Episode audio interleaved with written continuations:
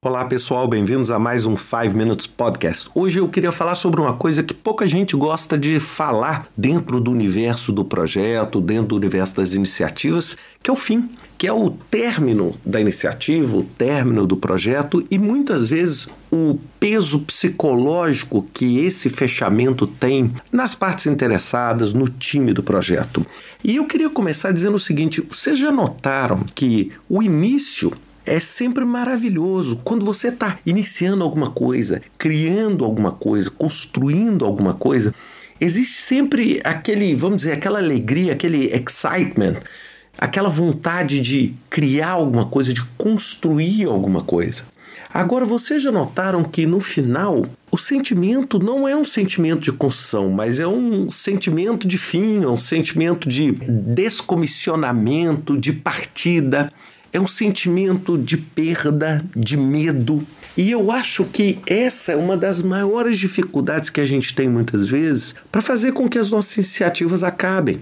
Porque muitas vezes eu já vi muitos gestores que não querem acabar uma iniciativa, mesmo que ela se mostre inviável, mesmo que ela se mostre, vamos dizer, tendo atingido todos os objetivos, pelo medo. Pelo medo do novo, pelo medo da perda, pelo medo de perder aquela equipe, etc.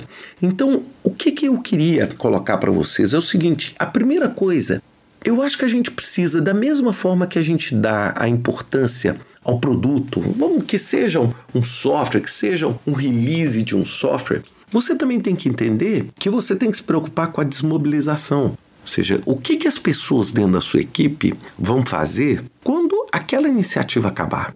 É, eu sei que vocês vão falar assim, poxa, mas se eu sou de um time de desenvolvimento de software, vai ter sempre novos softwares. Sim, vai ter sempre, mas não necessariamente com as mesmas equipes, não necessariamente da mesma forma.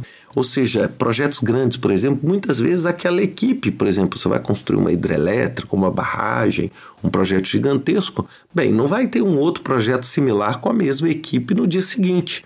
Isso pode até acontecer em tecnologia em projetos menores, mas esses projetos não acontecem dessa forma. Então, como é que você vai desmobilizar e como é que você vai comunicar? Comunicar à sociedade, por exemplo, quando você tem projetos grandes, você tem toda uma vida daquela sociedade local, daquela comunidade local, que depende daquele trabalho que está sendo feito. É a pessoa que serve a comida, é a pessoa que faz o serviço de vigilância, são os funcionários locais. Então imagina quando você, por exemplo, tem uma obra de grande porte onde você mobiliza 10, 15, 20 mil pessoas e essa obra está acabando. É, ao mesmo tempo que você tem a alegria dessa obra acabar e entregar o produto para o acionista, para o governo, para o investidor, para a sociedade, você tem também o pânico seguinte: e quem viveu daqueles cinco anos naquela obra, fornecendo insumo, fornecendo serviço, ou até mesmo num benefício indireto, como um hotel, etc. Então é muitíssimo importante você comunicar. Você comunicar. E você também entender que muitas vezes tem ações pós-projeto. Por exemplo, quando o projeto produz um produto ou serviço, você tem que ter garantia, você tem que dar suporte, você tem que dar assistência e você tem que criar uma estrutura para isso.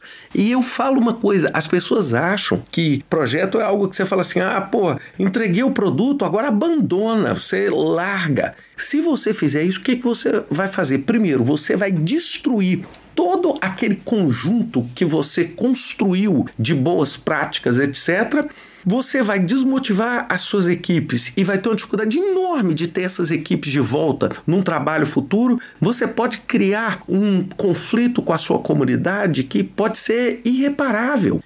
Então pensem muito nisso. Então o projeto, quando a gente termina um projeto, ele precisa ser planejado da mesma forma com que a gente planejou a construção. Sabe assim, imagina que você chega e fala assim: olha, eu montei uma grande feira, agora no último dia acabou a feira. Dá aquele sentimento de que a feira, né, daquela perda da feira que acabou, mas alguém tem que ir ali e desmontar o todo. Alguém tem que ir ali e desmontar tudo e fazer com que tudo volte a uma condição normal pós-projeto. Não é simplesmente achar que a feira acabou dia 10 às 6 horas da tarde, você pega e vai embora. E eu quero, na próxima semana, dar um outro exemplo para vocês, que é a sua estratégia de saída é o seguinte: isso tudo que eu falei vale para você também. Imagina quando você, gestor de projeto, ou você, Scrum Master, ou Product Owner, ou o que for, você vai deixar a sua organização. Você vai partir para um novo desafio. Ou você, como organização, vai, por exemplo, encerrar uma área. Isso precisa ser feito de uma forma estruturada e planejada para que você, do seu lado, não gere efeitos colaterais na sua carreira no seu trabalho e para que a organização também não gere um problema reputacional. E é isso que eu vou falar um pouquinho para vocês semana que vem, onde eu vou falar especificamente o seguinte: o que, que você tem que fazer quando você sente que o seu ciclo dentro daquela organização ou seu ciclo dentro daquele projeto está chegando ao fim? Qual é a estratégia para fazer isso? Mas isso é um assunto para a semana que vem com mais um 5 Minutes Podcast. Até lá!